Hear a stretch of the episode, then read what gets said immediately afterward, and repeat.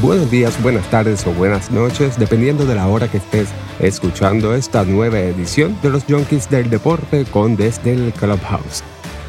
Y hoy hablamos camino a la Serie Mundial con las series finales de la Liga Nacional y la Liga Americana del béisbol de las grandes ligas.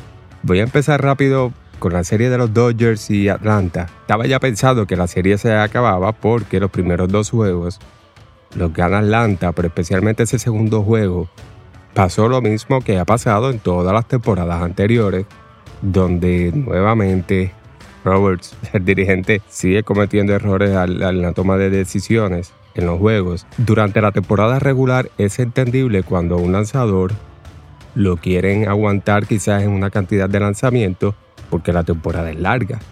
Pero cuando ya tú estás en los playoffs, la forma de tú manejar el cuerpo de lanzadores cambia. Y el segundo juego, Bueller estaba tirando un juegazo, tiró seis entradas, le dieron más que tres hits.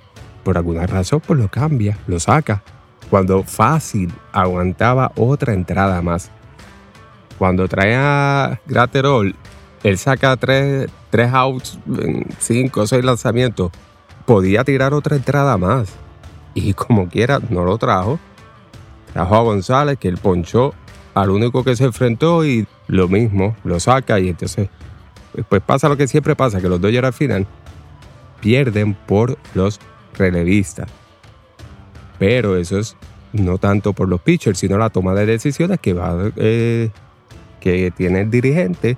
No sé qué estrategia está buscando. El béisbol es sencillo. Si un lanzador está lanzando bien, déjalo, porque estás en la postemporada. Ya aquí no es no hay que estar tan pendiente a cuántos lanzamientos lleva, sino de cómo está dominando. Por lo tanto, pues ya pensábamos que los Dodgers se iban y que la serie se acababa porque Atlanta se había ido 2-0 arriba. Pero ayer, ayer los Dodgers tiraron, pero fue, un paro. 15 carreras en tres entradas, básicamente en las primeras tres entradas.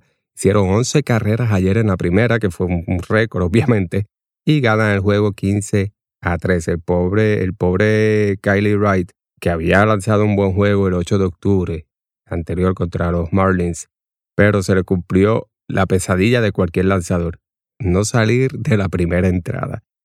Le hicieron siete carreras, obviamente tuvieron que sacarlo, eh, pero los Dodgers fue, eh, hicieron un juego que fue un statement, probablemente. Así que después de ver el juego, pues los hopes, la esperanza de que los Dodgers puedan recuperar y, llegar a la Serie Mundial otra vez está en alto. Obviamente dependemos de que el dirigente tome las decisiones correctas. Vamos a ver si lo hace. Respecto a la serie de Tampa y los Astros. Está 3-1 arriba ya eh, Tampa Bay, que está jugando un béisbol muy bueno, un béisbol bien fundamental. Y pues se habían ido 3-0 arriba. Para los Astros va a ser bien difícil salir de 3-0 abajo. Ganaron el juego de anoche, pero fue un juego bastante eh, peleado. O sea, George Springer nuevamente lo salva con un jonrón de dos carreras en la sexta entrada que lo puso 4-2 arriba. Tampa hizo una carrera en la novena para poner el juego 4 3, pero los Astros pudieron cerrar bien. Pero el caso es que fue una victoria para Houston apretada. Por lo tanto, está bien difícil que puedan salir del hoyo. Vamos a ver qué sucede hoy. El juego es a las 5 de la tarde.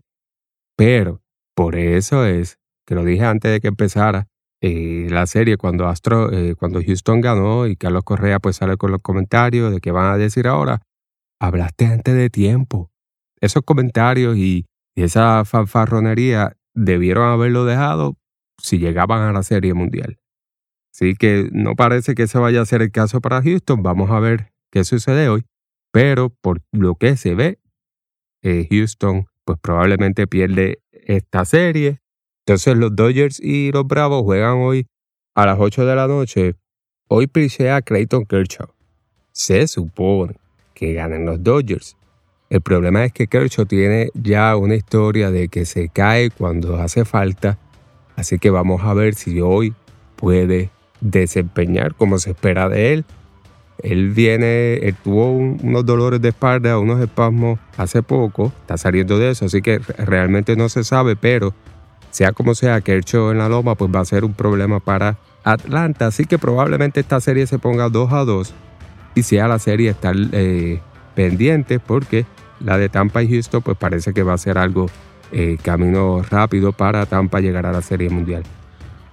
Así que vamos a ver cómo termina el panorama para las dos ligas y así poder disfrutar de una serie mundial que, bueno, una nota al cárcel, por fin ver fanáticos en las gradas, de verdad que es otra cosa. no es lo mismo jugar, ver un juego sin fanáticos y al, estar aceptando a los fanáticos ahora, de verdad que le da un cambio, una cosa al, juego, ese, ese sentimiento de clásico del béisbol.